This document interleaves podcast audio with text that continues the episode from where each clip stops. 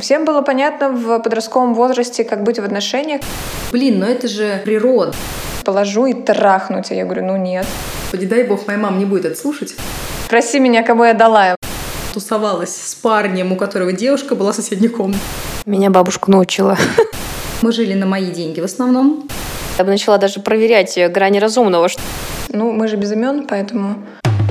Бонжорно, аудиалы – это подкаст «Рот с мылом». Еженедельные 30 минут рассуждений на темы, которые бывает стыдно поднимать даже с подружкой. Да рот им с мылом вымыть надо. Вот что сказала бы ваша бабуля, слушая наши выпуски.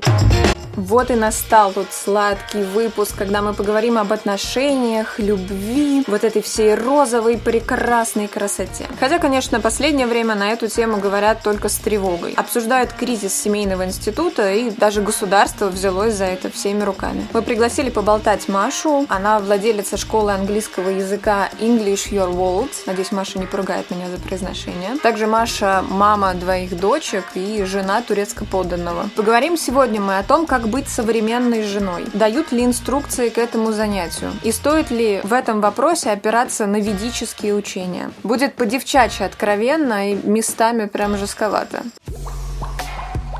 Хочется поговорить про природу мужского и женского, потому что в ней, как оказывается, очень много перекосов. Потому что как правильно никто не знает. Мы знаем, как нас учили быть с мужчиной, и учили, конечно, там, ну, не всегда чем-то классным. Секундочку, кто нас учил вообще? Вот это мне интересно. Может, я что-то пропустила в своей жизни? Где были эти учителя? Я согласна, что это не было занятием каждый четверг с 11 до 12, но так или иначе мы, а, учимся у своих родителей тому, как они строят быт, как они общаются, б, у нас есть прекрасные фильмы, сериалы, которые насаждают вообще всю вот эту вот а, романтическую галиматью. Не знаю, давайте так, хорошо. Может быть, всем понятно, и я такая тут пришла с этим. Всем было понятно в подростковом возрасте, как быть в отношениях, как себя позиционировать, как быть с мальчиком. Было понятно только, с кого это копировать. Когда я была в подростковом возрасте, нам казалось, что мы такие принцессы, и вот сейчас он такой, но мы его исправим, и он будет другим, вдохновим, там, как хотите назовите это. Вот сейчас я такая появлюсь,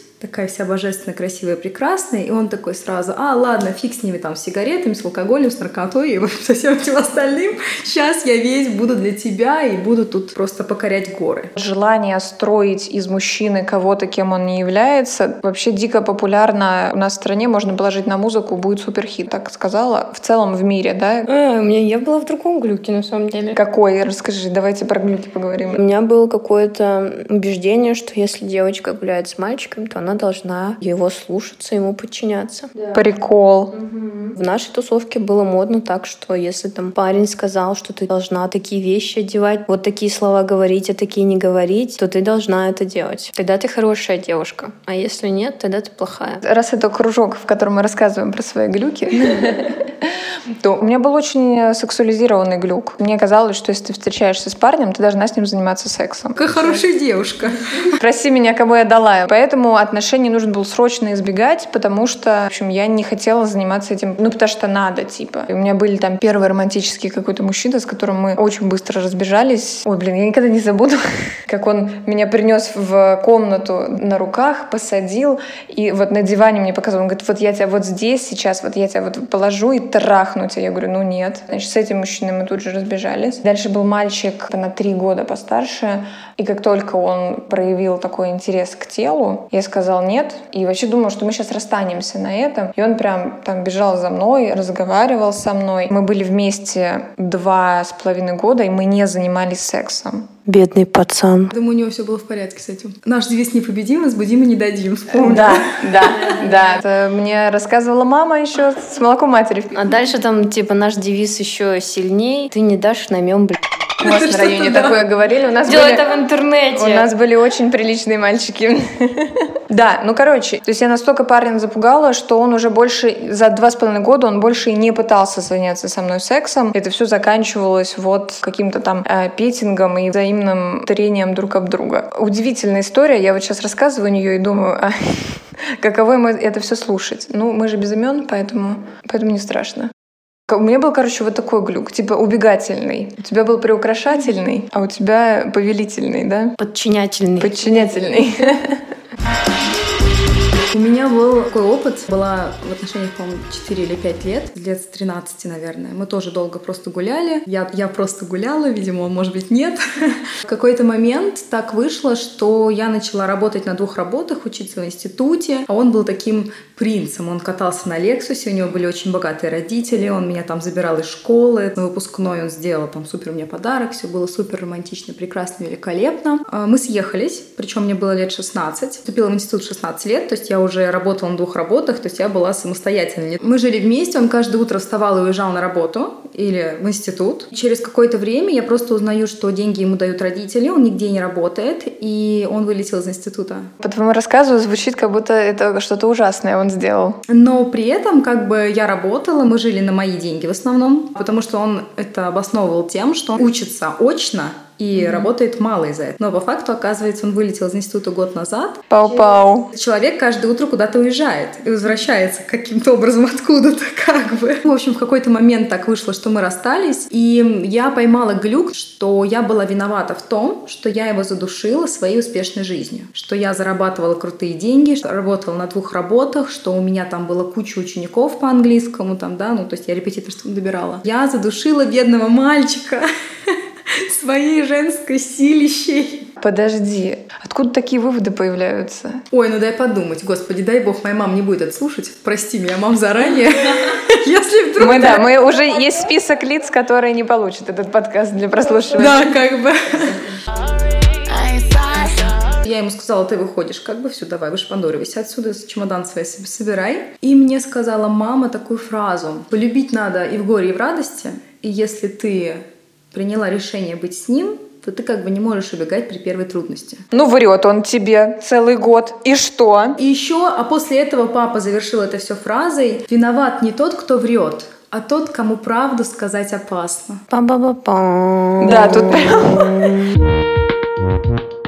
Я должна еще, конечно, тут сказать в защиту моих родителей, что они незнакомые и вообще дружат с пяти лет, всю свою жизнь провели вместе, никогда в жизни ни с кем даже, наверное, за ручку не держались, кроме друг друга. То есть они немного такие люди с облака, да, они такие да, у них любовь такая, это вот любовь, это вот детская любовь, это самое важное. Они просто прошли через кучу проблем, им родители не разрешали встречаться, там куча всего этих, куча всякой фигни было. Ну и они себя хотели, видимо, сделать другими родителями. Мы все разрешим, вот 16 лет живите вместе, пожалуйста, все классно, там, да, пофиг, будьте счастливы, дети наши. И тут дети такие, что-то мы несчастливы. Хрен ли, хрена ли вы несчастливы? Давайте будьте счастливы. Ну, я понимаю, то есть они хотели, чтобы у тебя тоже было с первого раза, чтобы ты с первого раза встретила того самого. Дело в этом. Все. Маша думает, что дело в этом. И ты такая, откуда может быть такой глюк? Ты сама полчаса назад задвигала, что если женщина бизнесменша, то она дома прижимает мужика. Стереотип твой же, в котором, ну, по сути, тут из того же самого почти слеплено. Этот стереотип у меня родился, знаешь, типа в 25 лет, когда я пошла, уже посмотрела на людей и все остальное. Тут человек в 16 лет живет э, Ладно, хорошо, сидит, кивает мне. Я киваю. Переходим к сладенькому. К чему тебя привел вот этот глюк, считание, что ты его задушила тем, что много зарабатывала? Я несколько раз к нему вернулась. В один из прекрасных моментов я узнала, что он мне еще изменял с девушкой своего лучшего друга. Элегантно. Еще он мне подсыпал наркотики. Вот, ну это все фигня. Это при, при том, что я вообще в жизни никогда на тот момент не пила, не курила, вообще не в курсе была, что это за фигня. Уважаемые слушатели, это не фигня. После этого я несколько раз попробовала к нему вернуться. Раза четыре, наверное.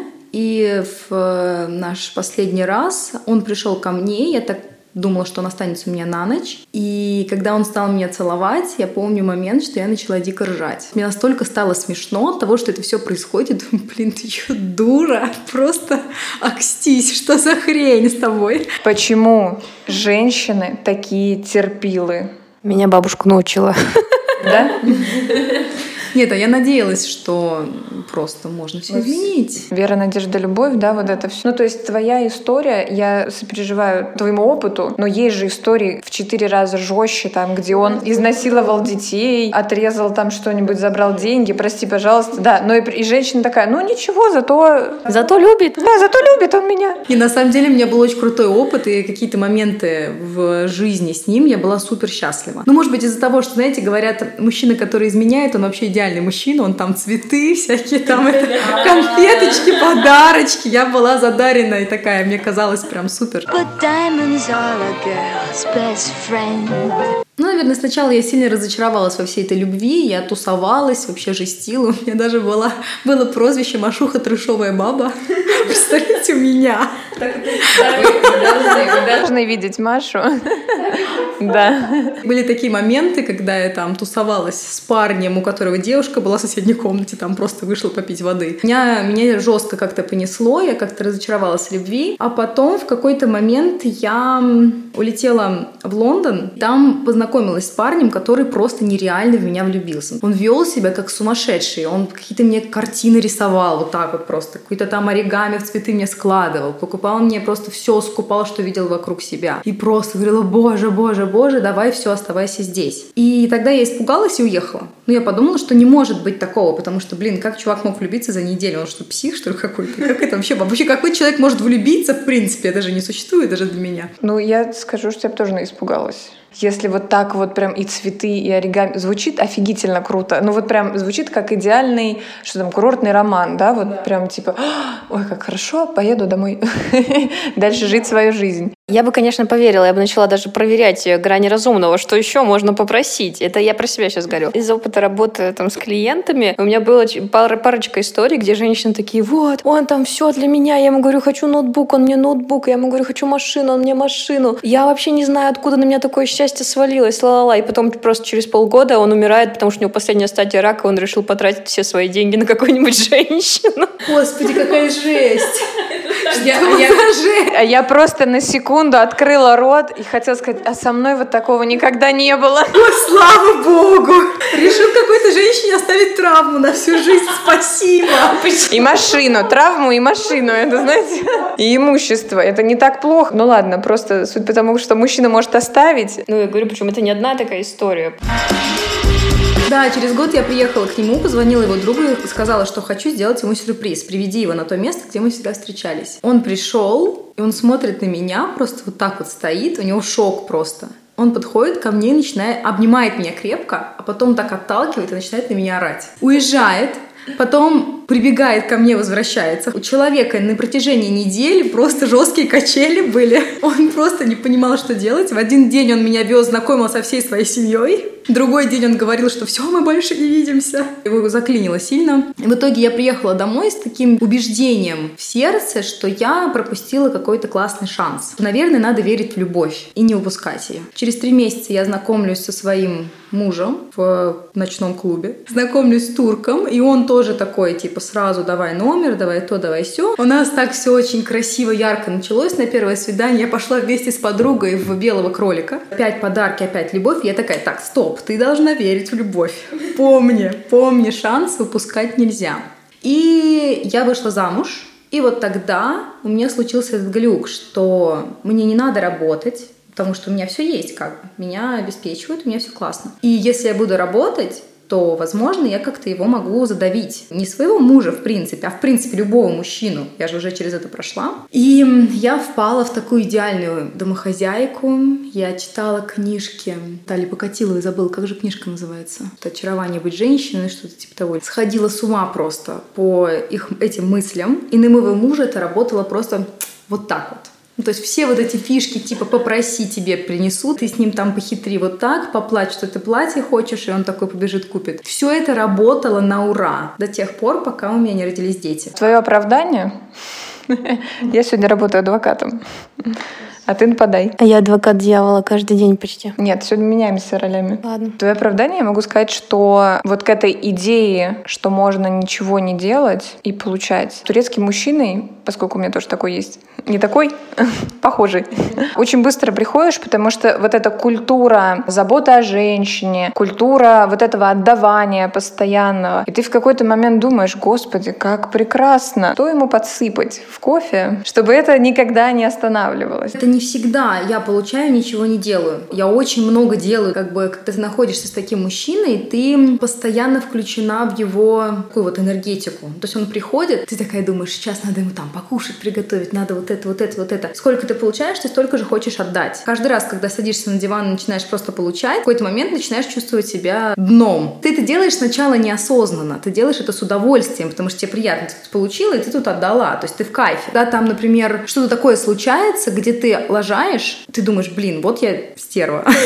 Что за фигня? Я виновата, да? Вот он такой молодец, он для меня все, а я вот тут такую фигню лажаю. Ну, ты опять из-за ну, из обесценивания себя, что я должна что-то обязательно сделать для него. Да. да. То есть я настолько себя обесцениваю, что должна что-то для него сделать. Хотя по факту ему может достаточно, что я с ним рядом здесь сижу. И он за это готов мне за год вперед заплатить денег, не знаю, 100-500 миллионов рублей. Ты погрузилась в вот эту ведическую женщину из вот этого состояния того, что а, если мужчина там мне столько всего дает, то я должна ему как будто бы служить. Ты не то, что служишь, а то, что типа он берет на себя мужские какие-то обязанности, а ты берешь на себя женские обязанности. Это там дом, дети, которых пока тогда не было, печеньки красивые, ты такая его ждешь. Уют. Прекрасно, да, уют. Ты не можешь себе позволить, например, там лежать пять дней и нифига не делать. Тебе кажется, что ты должен устраивать этот обмен энергией. Кажется. Ключевое слово так получилось, что на нашей славянской святой земле прилегли вот эти индийские веды. Вот эта популярность невероятная, что Турсунова, что Сати. Знаете что? Я вообще тоже лайкаю какие-то видео Сати. Когда ты отключаешь голову, он же так шикарно малюет. Да, я, я хочу туфли, я хочу это. И у меня есть теория, что так легло хорошо, потому что такой русский домострой — это одно платье, коса, рожай детей, пока не умрешь, и работа работай в поле. А ведический подход такой современный. Нарядись, на Луну приготовь вот такой напиток, значит, на растущую такой, на, на убывающую такой. И тогда у твоего мужчины будет больше денег, больше энергии, больше желания, там что-то такое. И это твоя работа. Я вникала в это, если честно. Я ничего там не готовила на Луну. Но что я делала, это использовала их философию, потому что философия для моего мужа подходит на ура. Ну, то есть там что нужно делать? Хвалить мужчину, каким-то образом радовать мужчину, поддерживать этого мужчину, да, то есть это, в принципе, неплохая философия, так-то она как бы и сейчас может работать. Юбки, вот это вот все, длинные волосы, да. косы. В какой-то момент я это использовала, потом я подумала, что это, блин, какая-то хрень. Давайте возьмем что-то оттуда, что работает. И вот реально философия Например, то, что ты говоришь, там, платье, туфли, да? Вот я хочу эти туфли, и вместо того, чтобы сказать, я туфли хочу, туфли хочу, ты что-то мне даже туфли купить не можешь. В философии вет ты садишься и страдаешь. И ты говоришь, мне грустно, такие туфли красивые, блин. Вообще, я так на них смотрела, они такие красивые, но, в общем, туфли всегда появлялись. Знаете, почему это работает? Это такая прям жирная манипуляция, жирнее просто вообще некуда. Слушайте, ну давайте откроем учебник и посмотрим, почему работает манипуляция. Манипуляция, она и в Африке манипуляция, она заточена на то, чтобы она сработала. Почему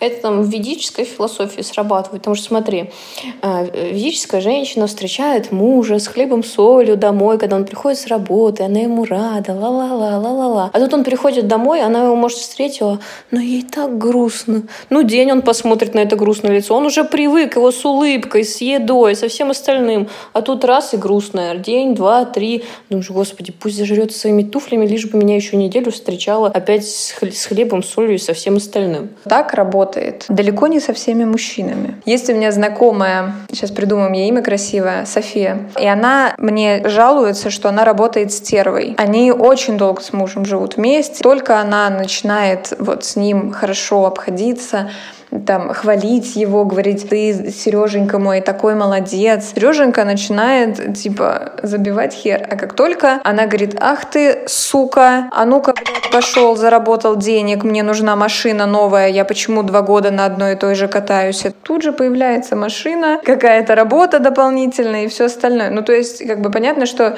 манипуляции в отношениях есть, они бывают разными, в разной направленности. Мне просто кажется, что это все-таки немножко зависит от мужского такой, я не знаю, психотип, правильно это будет сказать или нет, это вот по Надиной части. Но просто есть люди, которые действительно хотят двигаться к чему-то, а есть люди, которые вот, ну, нифига не хотят никуда двигаться, они хотят там, я не знаю, рисовать или писать поэмы. Э, ты что, художников обиделась?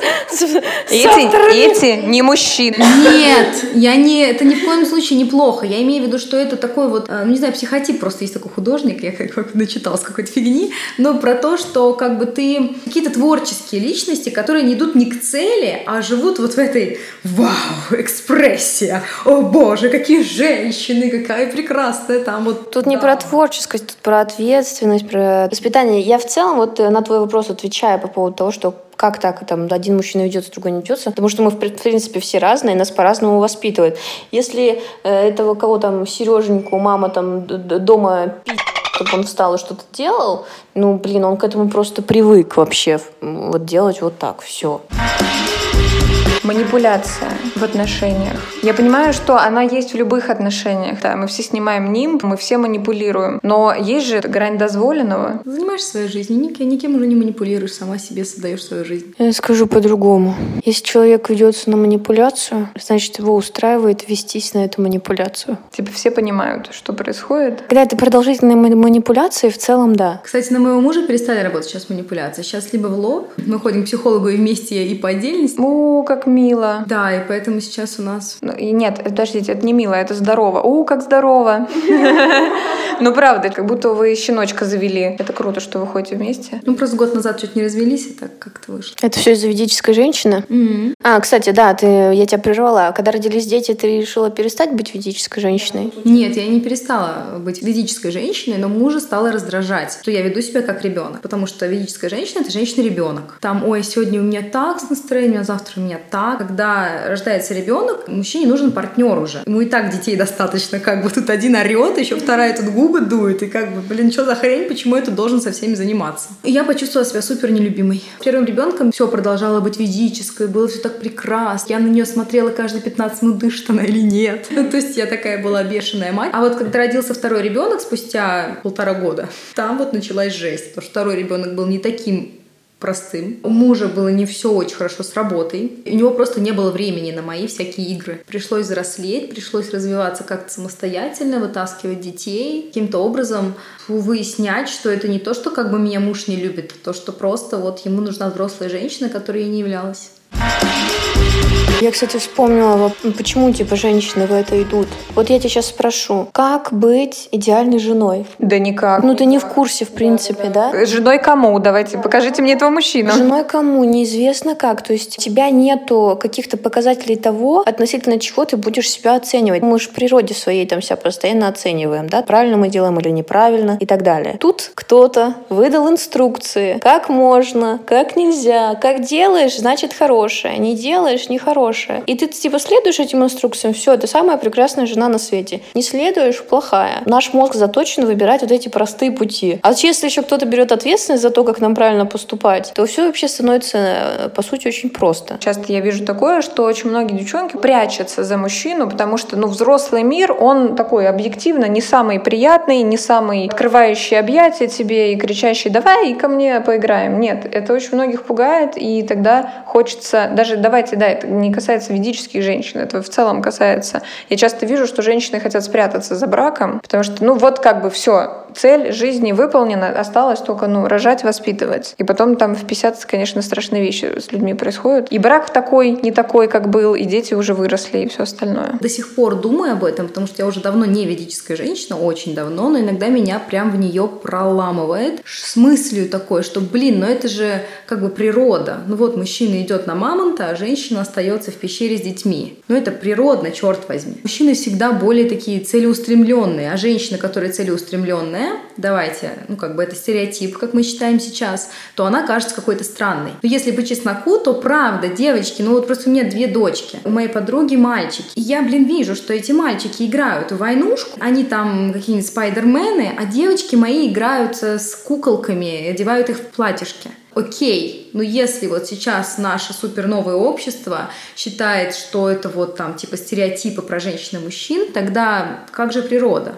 Я как эксперт по природным, э, биологически заложенным основам. Ты так классно сказал, типа, мужчина идет на мамонта, женщина остается в пещере. На самом деле, если нас туда откинуть, да, в пещерах оставались не, не по одной семье, а по несколько, то, то есть люди тоже жили стаями. И в этих стаях были женщины, которые оставались со всеми детьми, были женщины, которые ходили за водой, были женщины, которые занимались плетением, готовкой. У каждой была какая-то своя направленность, у каждой группы, у каждой женщины. Были те, кто реализовывали реализовывались как раз-таки в этом, там, в том, чтобы сидеть с детьми. Были те, кто занимались чем-то другим. Мужчина пошел, а женщина осталась. Мы бы так не выжили. По факту разнонаправленность она была всегда. Еще добавлю. На самом деле, вот опираясь на вот эту природную основу, вполне себе есть женщины, которые могут себя полностью в этом реализовать. В доме, в детях и в быте. Им этого не тоже достаточно, это их реализация. Да? Если, не знаю, Алин, ты сидишь здесь, твоя там реализация, большие проекты, продюсерство, а для другой женщины реализация будет в другом, и это норма. Я никого не шеймлю за предназначение, но в эти моменты ты, когда рядом с этой женщиной встаешь, ты начинаешь себя чувствовать, ну, неуютно, потому что ты думаешь, так, вот мы так сели с тремя подругами, нам 31, то кто-то замужем, но нет детей, нет желания обуючивать все, что ты видишь, и мы такие сели, а что с нами не так. Все с вами так. И при этом бывает же, что женщины, которые там наоборот в доме в быте, а, там если ты себя рядом с ними чувствуешь странно, они рядом с тобой себя также чувствуют странно. Я даже где-то видела этот мемасик, типа там женщина незамужняя спрашивает у замужней, типа, вот кто из нас дурочка, типа я, которая там семьей занимается, или ты, которая чисто в бизнесе. Она такая, и ты, и я. Аминь. После записи выпуска мы спросили у Маши, порекомендовала ли бы она этот опыт кому-то из своих подруг. Или все-таки стоит обойтись без него. На что Маша сказала, что нет ничего драгоценнее, чем личный опыт. Поэтому расслабьтесь, никто не знает, как жить. Это был подкаст «Рот с мылом». Нежно обнимаем вас. Заглядывайте на наш Boosty, группу ВКонтакте. Делитесь своими мыслями в наших социальных сетях. Все ссылки в описании.